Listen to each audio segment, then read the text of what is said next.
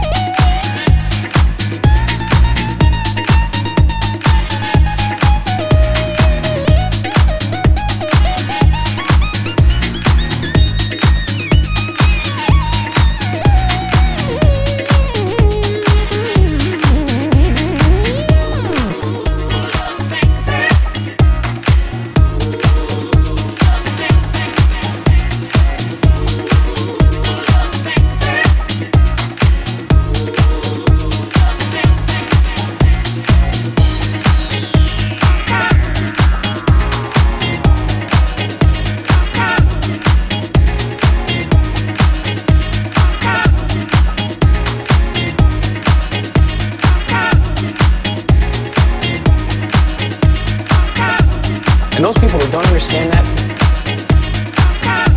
they'll never understand. Disco, real disco,